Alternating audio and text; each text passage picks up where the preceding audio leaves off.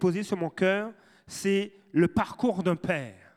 Et ça fait écho avec la pensée du mois d'avril euh, que vous retrouvez dans le pamphlet que vous avez reçu en arrivant, qui s'intitule Le parcours d'un père, restaurer sa nature en toi. Vous savez, à nos yeux, la vie est quelquefois comme un parcours du combattant. Je ne sais pas pour vous, mais des fois, dans la vie, euh, la vie peut ressembler à un parcours du combattant. Et je me suis dit, mais c'est bien de regarder la, définition d'un parcours du combattant. En fait, le parcours du combattant, c'est une suite d'installations et d'obstacles divers que doivent franchir des soldats en armes dans un temps donné et faisant partie de leur entraînement au combat. Alors, dans ce parcours, il y a des obstacles. Et ça a été mis sciemment, volontairement, pour permettre à ces soldats de se développer, de s'entraîner et être prêts au combat. Alors, si des fois la vie peut ressembler à un parcours du combattant, pour Dieu, nos vies sont des lieux de restauration de sa nature en nous. Et j'aime ce texte qu'on peut voir dans Genèse chapitre 3, c'est la prochaine diapositive. Il est écrit, alors ils entendirent le Seigneur Dieu qui parcourait le jardin. Alors, Dieu est en train de, faire un parcours. Il parcourait le jardin avec la brise du soir. L'homme et sa femme allèrent se cacher parmi les arbres du jardin pour ne pas être vus par le Seigneur Dieu. Le contexte, c'est que l'homme et la femme ont appris qu'ils étaient nus. Et ce n'a pas été une révélation intrinsèque, ça ne vient pas de leur cœur. Quelqu'un leur a appris qu'ils étaient nus. Quelqu'un leur a donné une autre perspective de qui ils étaient.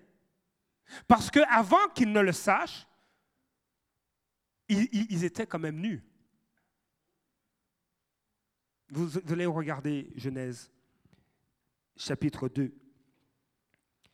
Et donc, quelqu'un leur a appris qu'ils étaient nus et ils en avaient honte. La perspective avait carrément changé par leur désobéissance. Il y avait une lumière sur leur vie qui, leur permettait de voir qu'ils étaient dans un environnement sain, équilibré, bénissant, épanouissant. Ils avaient une communion avec Dieu et brusquement, Quelqu'un donne un autre angle de vue, met une autre lumière sur une, réalité dans laquelle ils étaient. Et les a amenés à s'éloigner de Dieu, à se cacher de Dieu. Il y avait chez cet homme et cette femme un sentiment de panique, de honte, de peur. Et vous savez, je, regardais, je regardais un article qui parle de la culpabilité et de la honte la culpabilité est liée à ce qu'on fait et la honte est liée à ce qu'on est. Donc ça ne touchait pas seulement ce qu'ils avaient fait, ça touchait surtout ce qu'ils étaient, parce qu'ils en avaient honte. Alors, si on essaie de se mettre un peu dans leurs souliers, je ne sais pas s'ils avaient des souliers à cette époque-là, mais sans, on essayait de se mettre un peu à leur place, ils étaient en mode panique. Ils se sont cachés. Mais Dieu, lui, comme il est écrit dans Genèse chapitre 3, verset 8, Dieu, lui, parcourait le jardin avec la brise du soir. Il avait l'air relax, détendu. Il n'était pas en mode panique. Et je, je voudrais faire ressortir cet élément, parce que peu importe ce que tu vis, peu importe ce que tu as fait, peu importe les sentiments de culpabilité, peu importe ton sentiment de honte, Dieu n'est pas effrayé par cela. Et pour moi, c'est rassurant. C'est rassurant de savoir que je peux faire une erreur, Dieu n'est pas en mode panique. Qu'est-ce qu'on va faire maintenant avec le pasteur? Qu'est-ce qu'on va faire maintenant avec ce père de famille? Qu'est-ce qu'on va faire maintenant avec... Euh, Avez-vous une solution Dieu n'est pas en mode panique. Il parcourt le jardin avec la brise du soir. Et je ne vais pas lire les, versets qui ont suivi, mais qui suivent, mais vous savez ce qui s'est passé. Dieu a posé la question, qui vous a appris que vous êtes nus? Et Dieu a pourvu aussi pour une restauration. Au Jardin d'Éden, Dieu a restauré Adam et Ève. Et cette restauration annonçait une plus grande restauration qu'il allait faire à travers Jésus-Christ. Et je vous propose juste d'être, d'être projeté dans un autre texte qui se trouve dans Ésaïe. Dieu avait planifié cette restauration. Vous savez, une application qu'on peut faire aujourd'hui, c'est que Dieu parcourt notre vie et notre cœur comme dans ce jardin. Et il te dit, où es-tu? Il te dit aussi, où en es-tu dans ta vie? Loin de l'ignorer, Dieu a le désir de nous amener en quelque part. Dieu n'envisage pas et ne cautionne pas non plus qu'on puisse demeurer dans la peur ou dans la honte, ou qu'on puisse même fuir. C'est pourquoi il va dire dans Ésaïe 28, verset 16, C'est pourquoi ainsi parle le Seigneur l'Éternel. Voici, j'ai mis pour fondement en Sion une pierre. Et moi, j'aime ça. J'ai mis pour fondement en Sion une pierre, une pierre éprouvée. Une pierre angulaire de prix, solidement posée. Et Dieu va ajouter ceci à travers le prophète Ésaïe. Il va dire, celui qui la prendra pour appui n'aura pas hâte de fuir. Il y a des moments dans la vie où euh, il semble que certaines choses nous échappent. Récemment, j'ai reçu, et j'ai eu l'occasion la semaine prochaine de vous partager un témoignage. J'ai reçu le témoignage d'une sœur qui m'a écrit un magnifique courriel de, comment des fois il y a des situations qui nous échappent, mais qui sont blessantes. Une perte d'emploi,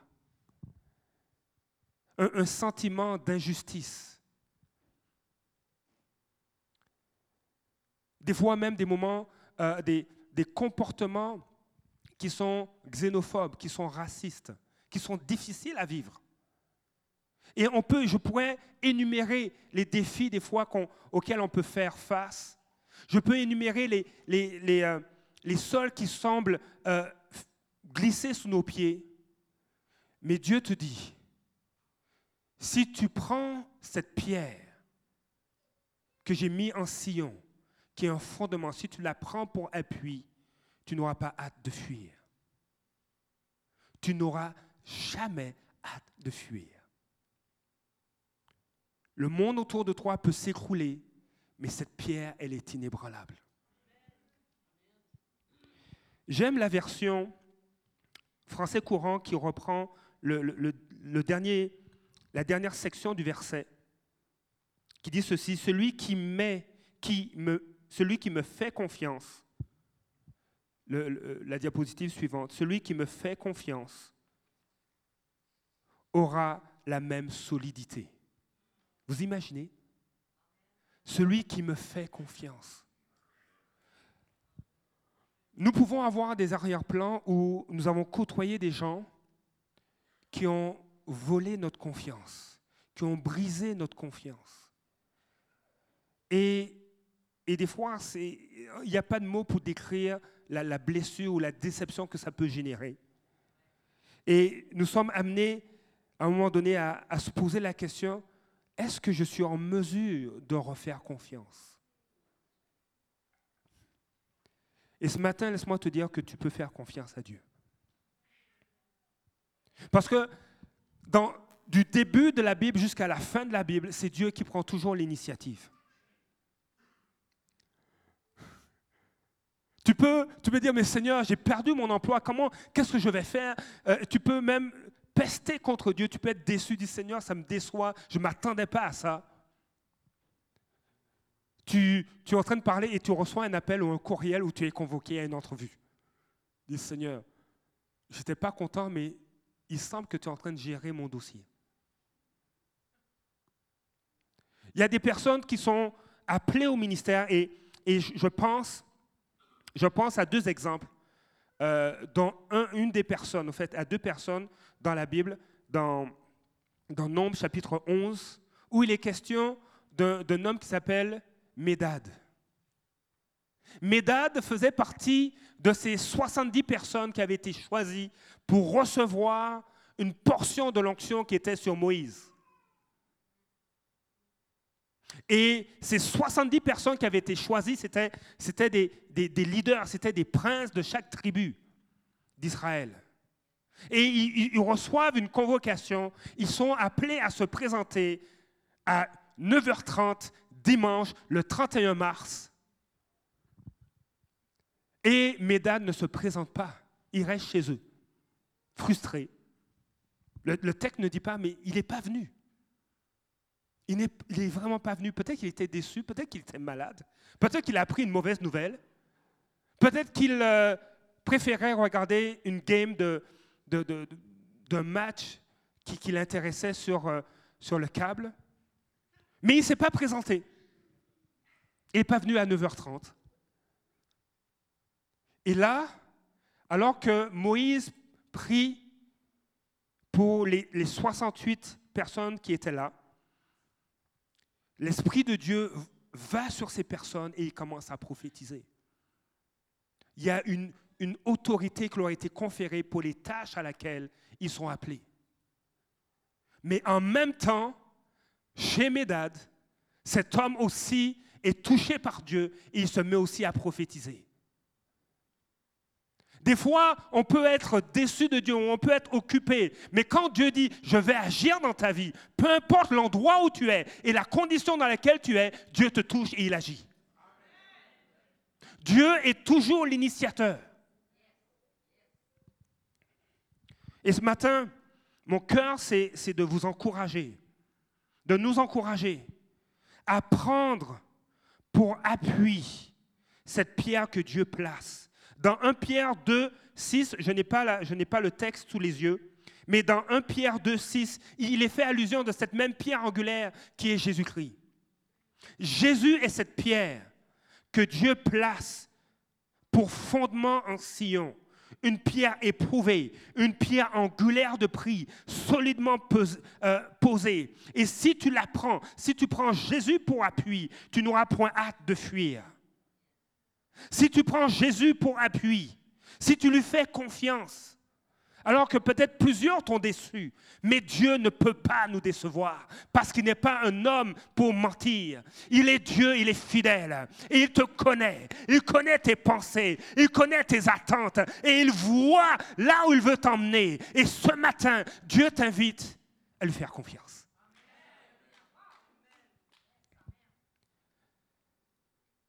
Voilà Dieu veut t'amener à lui faire confiance. Et ce matin, il y, a, deux points que je veux soulever. Dieu veut t'amener à lui faire confiance pour restaurer sa nature en toi.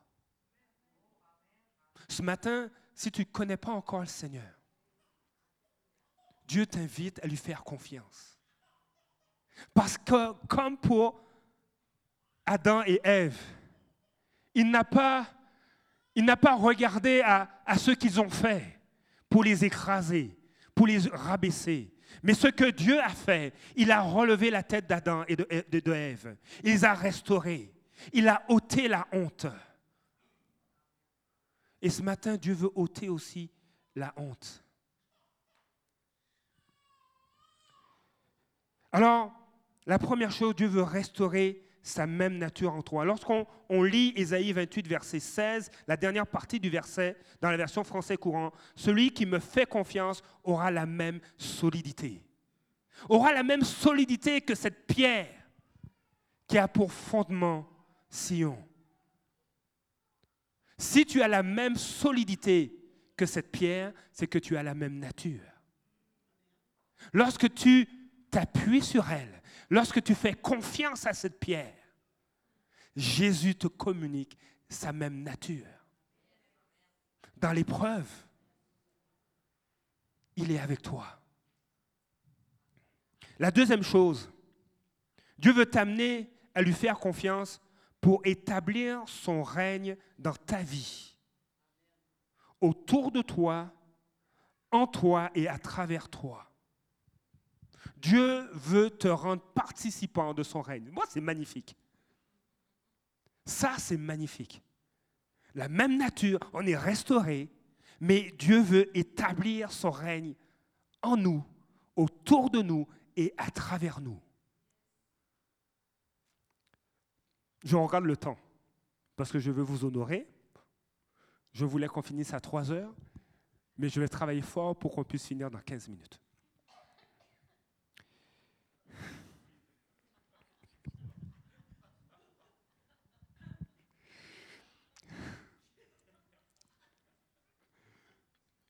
Dans, dans mes notes, j'ai écrit Quel choix feras-tu pour ne plus fuir?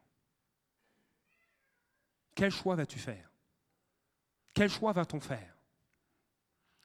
Parce que Dieu veut t'amener à lui faire confiance pour restaurer sa nature en toi, pour établir son règne dans ta vie et autour de toi et en toi et à travers toi. Et dans les 15 prochaines minutes, j'aimerais prendre l'exemple d'un père de famille. Et, euh, et c'est en lien avec le titre Le parcours d'un père.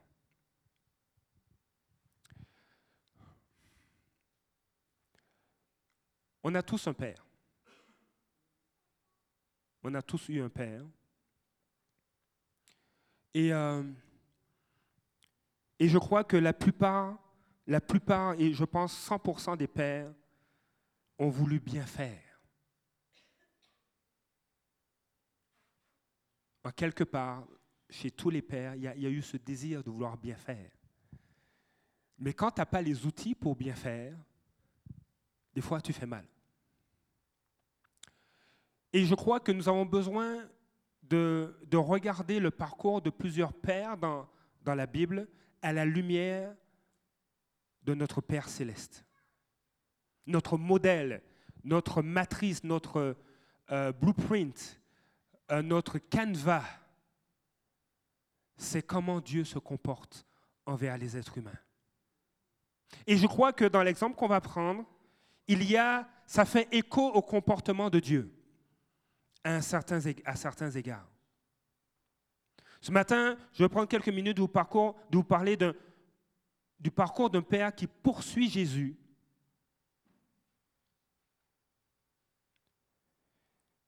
Le parcours d'un père qui, va prendre Jésus pour appui.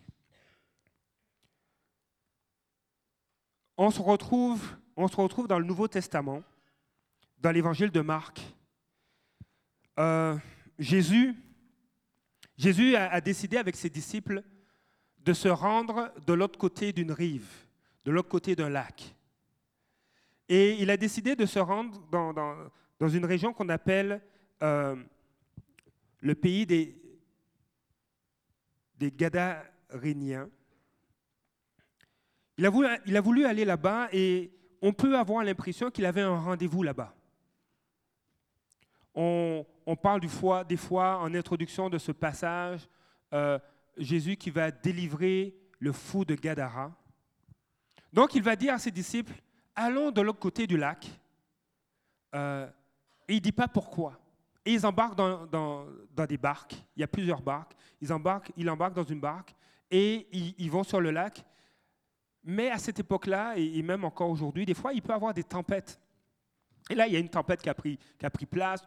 Des, marins professionnels, on, en a déjà eu, a eu l'occasion d'en parler. Des, marins, des hommes d'expérience, des professionnels. Moi, je suis allé à la pêche dans mon jeune temps, dans mon jeune âge. Mais je n'ai pas de permis de pêche, je n'ai pas de bateau de pêche. Aujourd'hui, vous me donnez un bateau pour aller à la pêche, je pense que je vais, échouer sur une rive. Conduire un bateau et, tout cela, j'ai aucune expérience. Mais ces hommes avaient de l'expérience. Et ils se retrouvent en pleine tempête. C'est la catastrophe. C'est comme si tu, dans ton domaine d'expertise, tu es en train de paniquer parce que rien ne va plus, c'est la tempête au travail.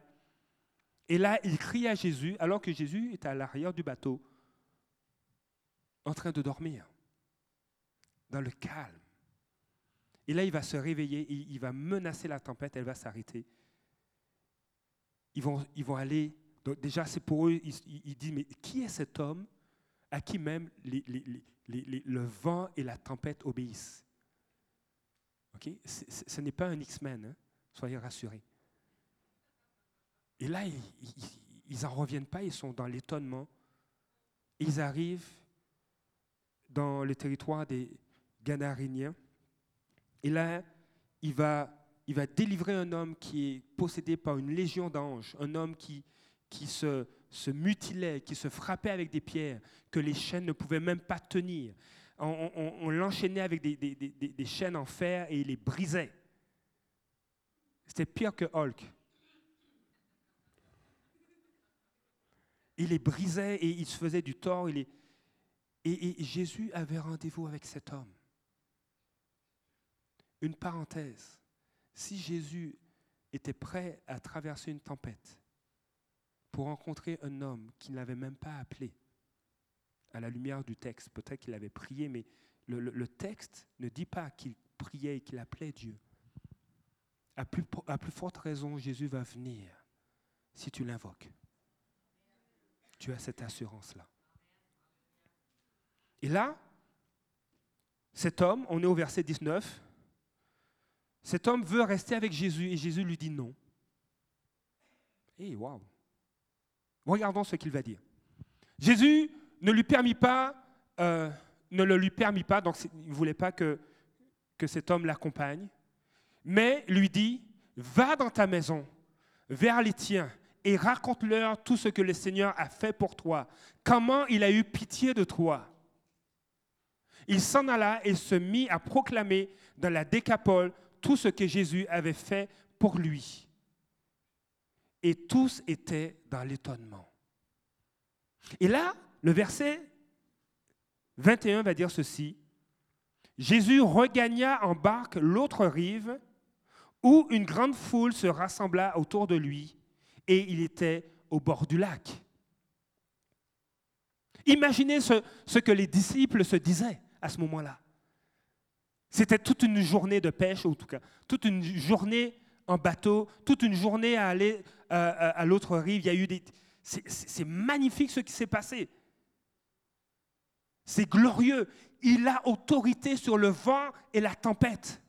Et non seulement ça, il a délivré un homme qui était aux prises avec une légion de démons.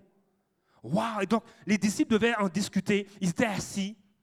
Il y avait le disciple Christophe, il y avait le, le, disciple Obed, il y avait le, disciple Martine.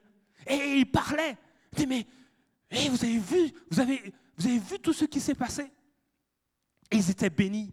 Et ils devaient parler de cela. Le même, le même texte est présent et on retrouve le, même passage dans Matthieu chapitre 9, dans, dans Luc, je pense, chapitre 8 aussi.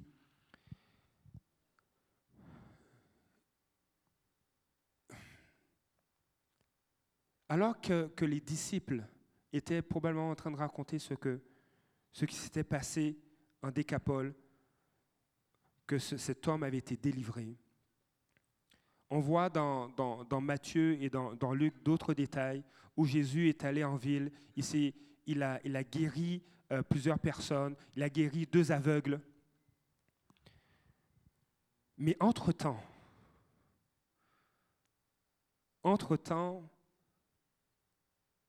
d'autres personnes avaient des défis. Et ce qui est intéressant, et je, fais cette parenthèse, alors que, euh, Jésus revient, à l'autre rive, il descend de la barque, on va voir dans Matthieu 9, verset 2, que Jésus a, notamment guéri un paralytique. Et Jésus l'a fait pour annoncer qu'il pardonnait les péchés. Et c'est ça qui est, intéressant. Ce, que Dieu est en train de faire, c'est que oui, Dieu fait des miracles, Jésus fait des miracles, mais il annonce quoi? Il annonce le salut, il annonce le pardon des péchés en sa personne. Et, je parlais avec mon époux dernièrement, et on se disait, ou plutôt elle me disait, mais Dieu devait avoir des points, Jésus devait avoir des points d'humour. Ça doit être quelqu'un qui est très relax, qui, fait des blagues. Euh, il dit, OK, ben là, Là, je vais, je, lancer un, gros morceau, un pavé dans la mare. Des personnes lui amenèrent un paralysé couché sur une civière.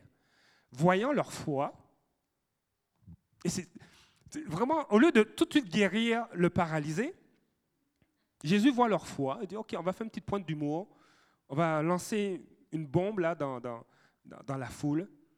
Jésus dit au paralysé, prends courage mon enfant, tes péchés te sont pardonnés. Et boum, ça c'est une bombe. Tes péchés te sont pardonnés. Oui, ça c'est une chose de te guérir. Mais il y quelque chose de plus grand que je fais. Je pardonne les péchés. J'ôte la culpabilité. On avait dit la culpabilité est liée à ce qu'on fait. Mais j'ôte aussi la honte. La honte est liée à qui on est. Tes péchés te sont pardonnés. Et là, et là, c'est les mois, tout le monde les, les, les religieux sont pas contents. Mais, mais, il est qui ce gars-là pour dire qu'il pardonne les péchés? C'est seulement Dieu qui peut pardonner les péchés. Et ça, c'est vrai. C'est seulement Dieu. Ils sont en train de répondre à leur question. Qui est cet homme-là? Et ils disent, c'est seulement Dieu qui peut pardonner les péchés. Vous me suivez? Ils sont en train de répondre que Jésus est Dieu. Ils ne le réalisent pas. Et Jésus va dire, afin que vous sachiez que le Fils de l'homme a sur la terre le pouvoir de pardonner les péchés, lève-toi, dit-il, alors au paralysé, prends ta civière et retourne chez toi. Il a le pouvoir de pardonner tes péchés. Il a le pouvoir de te sortir de la culpabilité. Il a le pouvoir de te sortir de la honte parce qu'il est le Fils de Dieu. Il est celui qui a reçu ce pouvoir et cette autorité parce qu'il est Dieu. Et alors qu'il le dit, il y a un homme dans la ville qui est en mode panique, qui est inquiet, qui ne sait pas qu'est-ce qu'il va faire. J'ai entendu parler de Jésus. J'ai entendu les miracles qu'il a fait. Mais il arrive un moment donné où tu ne veux pas seulement entendre les miracles, tu as besoin d'en vivre. Et, souvent, c'est dans les lieux de larmes, de vallées, qu'on rencontre ce Jésus qui fait des miracles dans nos vies. Je ne veux pas seulement être un homme qui a entendu parler de miracles. Je veux être un homme qui vit des miracles, qui voit Jésus agir concrètement dans sa vie. Et cet homme-là, s'est mis à, pourchasser Jésus. Ce matin, nous avons le choix. Tu as le choix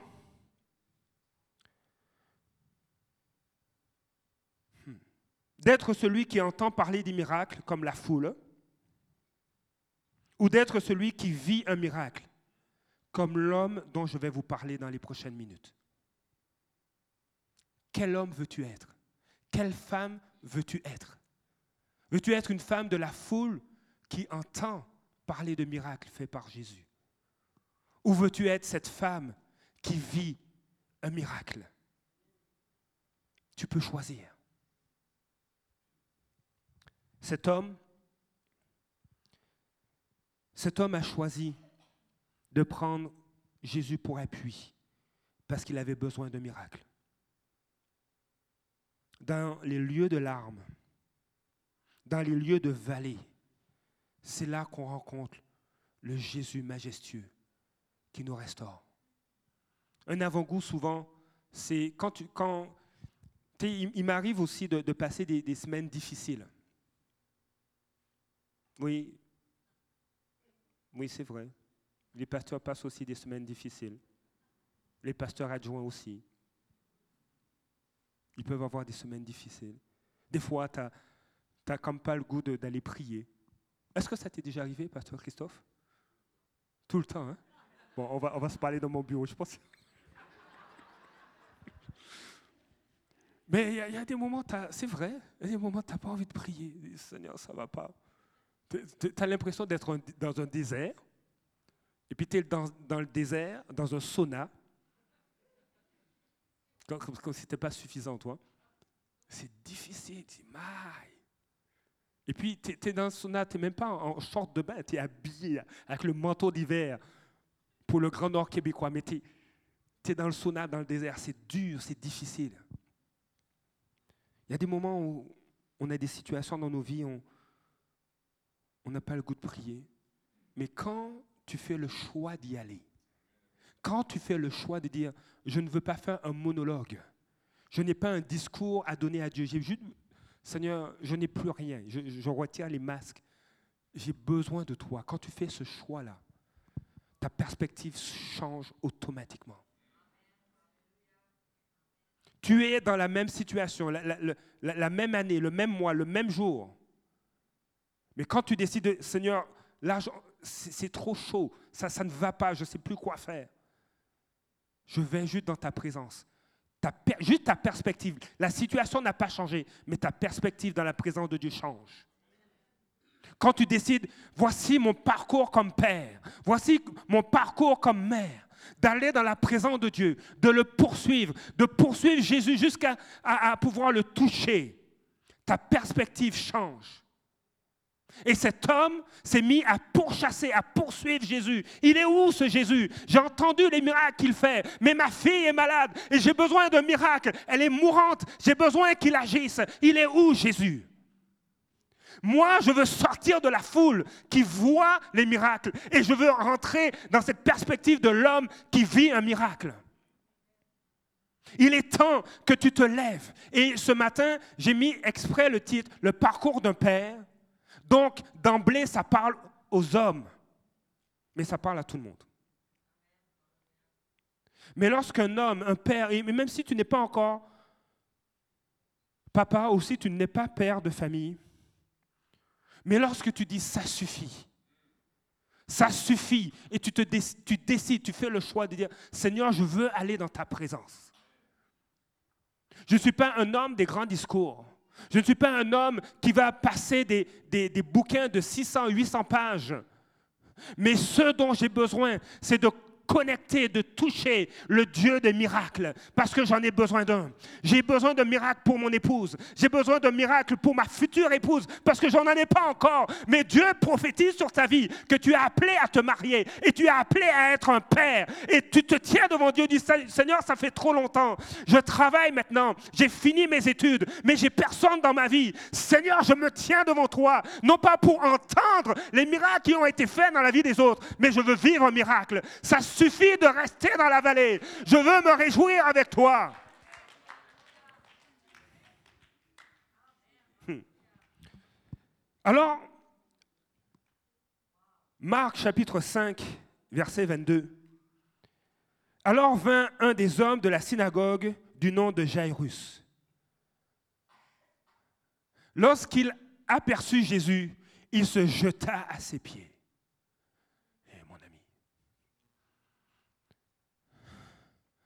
Jairus, l'un des chefs de la synagogue, il ne s'est pas arrêté à son titre, il ne s'est pas arrêté à sa position, il ne s'est pas arrêté à ses connaissances théologiques, il ne s'est pas arrêté à son expérience, il ne s'est pas arrêté à sa notoriété, il s'est arrêté au pied de Jésus. Voilà ce qu'il a fait. Et Dieu nous encourage à marcher comme Jairus. Jairus était un chef de la synagogue. Il se jeta à ses pieds, verset 23, et le supplia avec instance. Ma petite fille est sur le point de mourir. Viens, pose les mains sur elle, afin qu'elle soit sauvée, et elle vivra.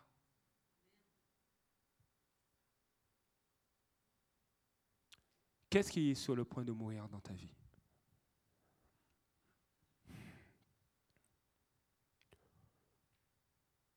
Quelle personne est sur le point de mourir autour de toi?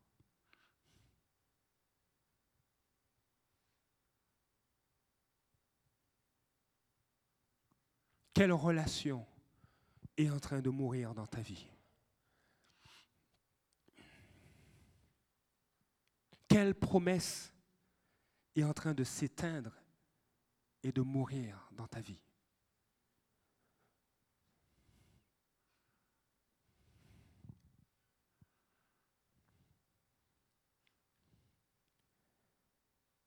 Cet homme,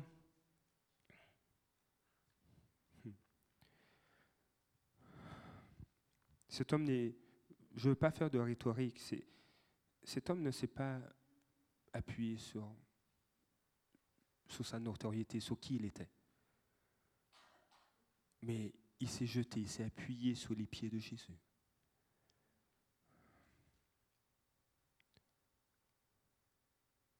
Je crois que nous devons avoir un cœur comme Jairus. Messieurs, vous devez avoir, nous devons avoir un cœur comme Jairus. Vous savez, le mot Jairus signifie celui que Dieu éclaire. Et des, des, fois, ça prend des vallées pour ouvrir nos yeux et pour commencer à voir. Des, fois, ça prend des larmes. Mais ce n'est pas obligatoire de passer par la vallée pour commencer à voir et à être éclairé par Dieu.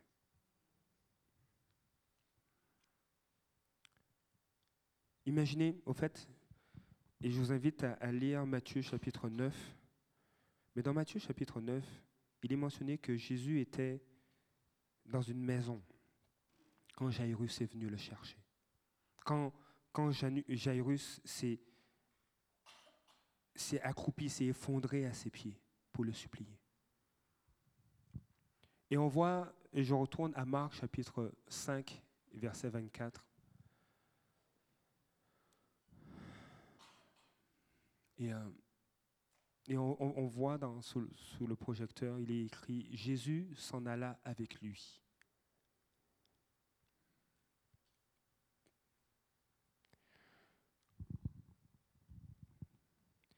Je, me permets, de parler aux hommes.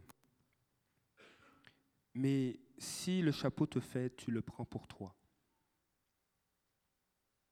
Si le chapeau te fait vraiment, tu le prends pour toi. C'est aussi pour toi. Messieurs, et je me parle aussi, tu es peut-être marié, père de famille, tu es peut-être célibataire. Mais je crois que le comportement de, de, Jairus, est un modèle pour nous, en tant qu'homme. Il était compétent, il était formé, il avait de l'expérience. Et ces choses ne l'ont pas arrêté pour se tenir devant Dieu en larmes. Et, je pense qu'en regardant le texte, c'est intéressant de, voir ce que cela a déclenché. Jésus s'en alla avec lui. Il y avait peut-être une foule de personnes, plein de monde, plein de personnes. Il a fallu un homme qui a mis Jésus en mouvement. Tu peux être cet homme, tu peux être cette femme qui met Jésus en mouvement. Les gens étaient autour de lui. Une grande foule le suivait et le pressait de tous côtés. Mais Jésus s'est mis en mouvement à cause d'un seul homme. Tu peux être cet homme-là qui fait en sorte que Jésus se met en mouvement. C'est magnifique. Vous ne trouvez pas? Ce n'est pas ah c'est moi c'est moi le, le, chef de la synagogue. C'est pas ça. Il s'est il s'est humilié devant Dieu. Il s'est humilié devant Jésus. Il dit, Seigneur, il faut que tu viennes. J'ai besoin de toi. Cette soif, cette poursuite de Jésus a fait bouger le Seigneur. Lorsque tu choisis de prendre Jésus pour appui, de lui faire confiance pour ta vie, jusqu'à la vie de tes enfants. Tu amènes Jésus à entrer en mouvement et à aller chez vous, à aller chez toi. Et vous savez, je veux terminer avec ce point. Ouais. Seigneur t'appelle à le prendre pour appui. Et le Seigneur t'appelle à créer des lieux de rendez-vous avec lui. À créer des lieux de rendez-vous avec lui. Dis à ton voisin, tu es appelé à créer des lieux de rendez-vous avec Jésus.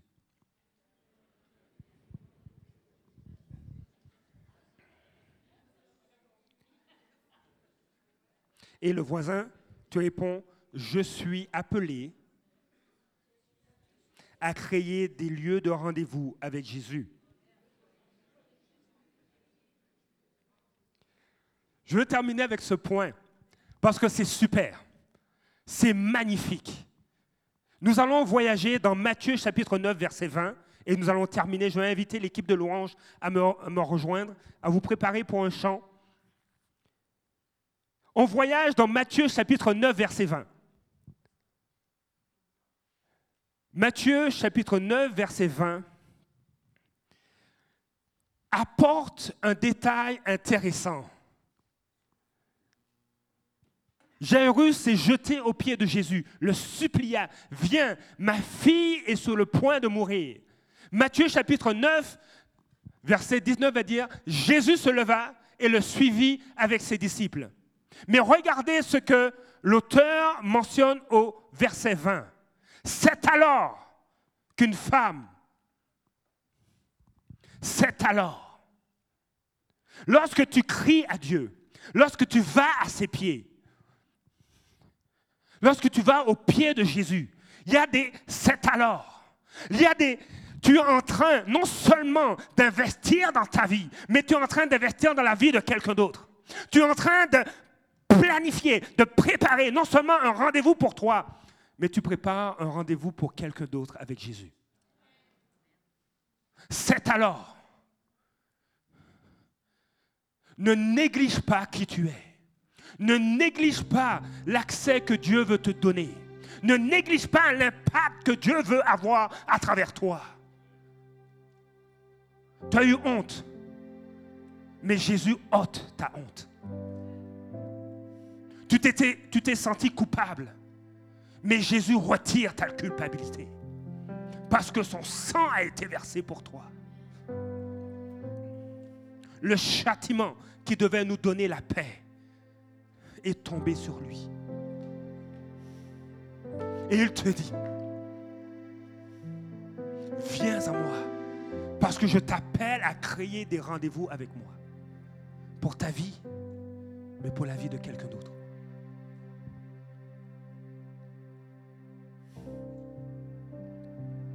C'est alors qu'une femme qui souffrait d'hémorragie depuis 12 ans s'approcha par derrière et toucha le bord de son vêtement.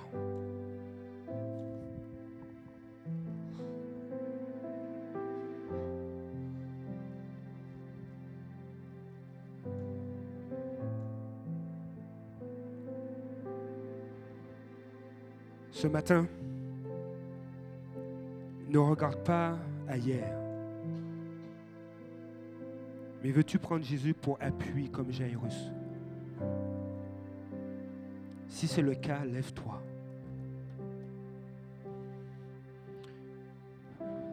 Dieu veut que tu sortes de la foule. Dieu veut que tu sortes de la foule qui entend les miracles. Et il veut t'amener à être celui qui vit le miracle, comme Jairus.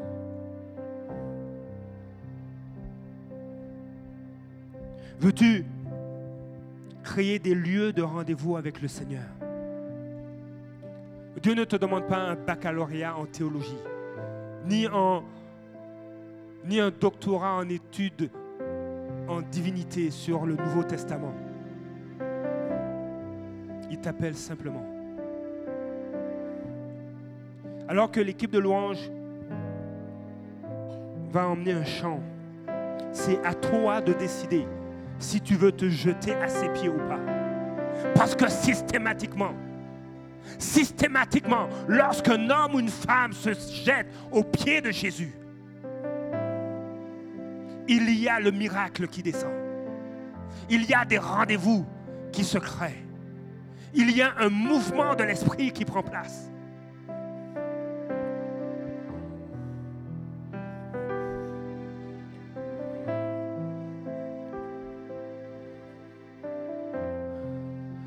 Dieu veut t'appeler à faire un choix non seulement maintenant, mais tous les jours.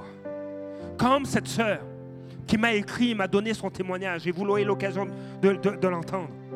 Combien Dieu pourvoit pour un emploi. Mais toi aussi, tu vas témoigner des miracles que Dieu fait dans ta vie.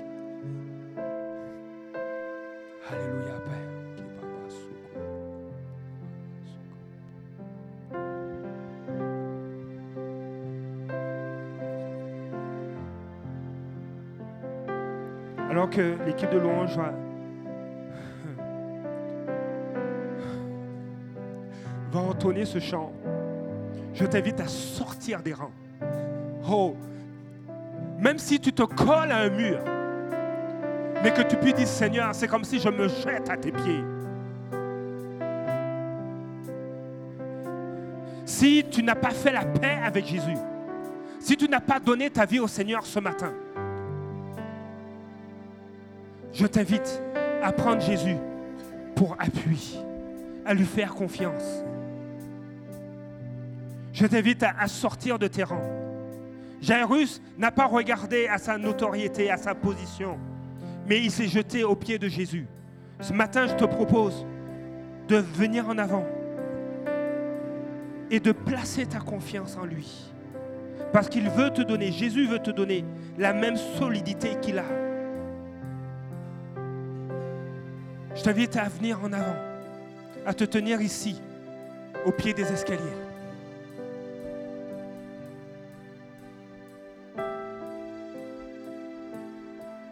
Si tu veux laisser Jésus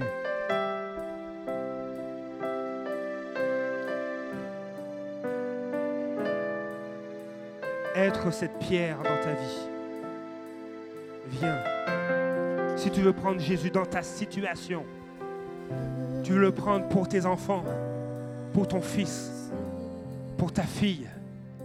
Du Seigneur, tu vois, les médecins ont diagnostiqué telle chose, tel, tel trouble, telle pathologie. Mais je viens devant toi pour lui. Je viens devant toi pour elle.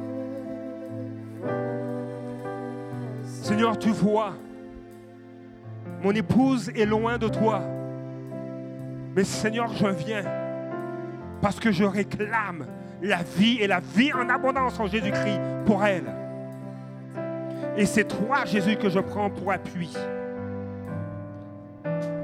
Dieu veut que tu crées des, lieux de rendez-vous avec lui, où le miraculeux prend place, comme cette femme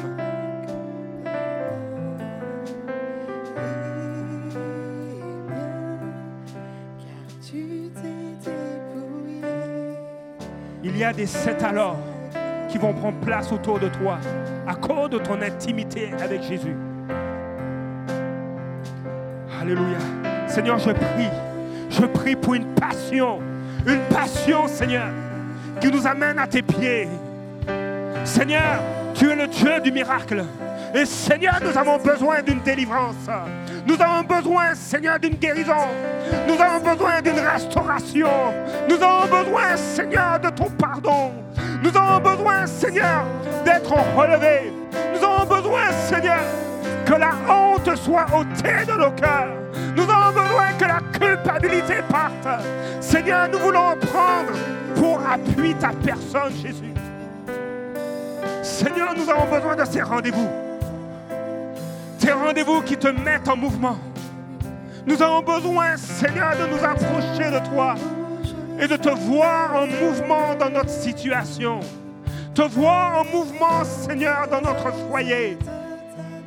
Seigneur, de te voir en mouvement dans nos finances.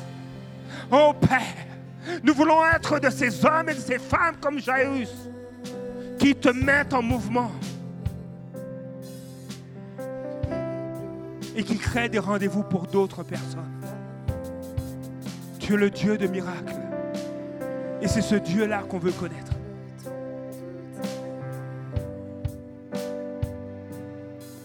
Seigneur, prends toute la place.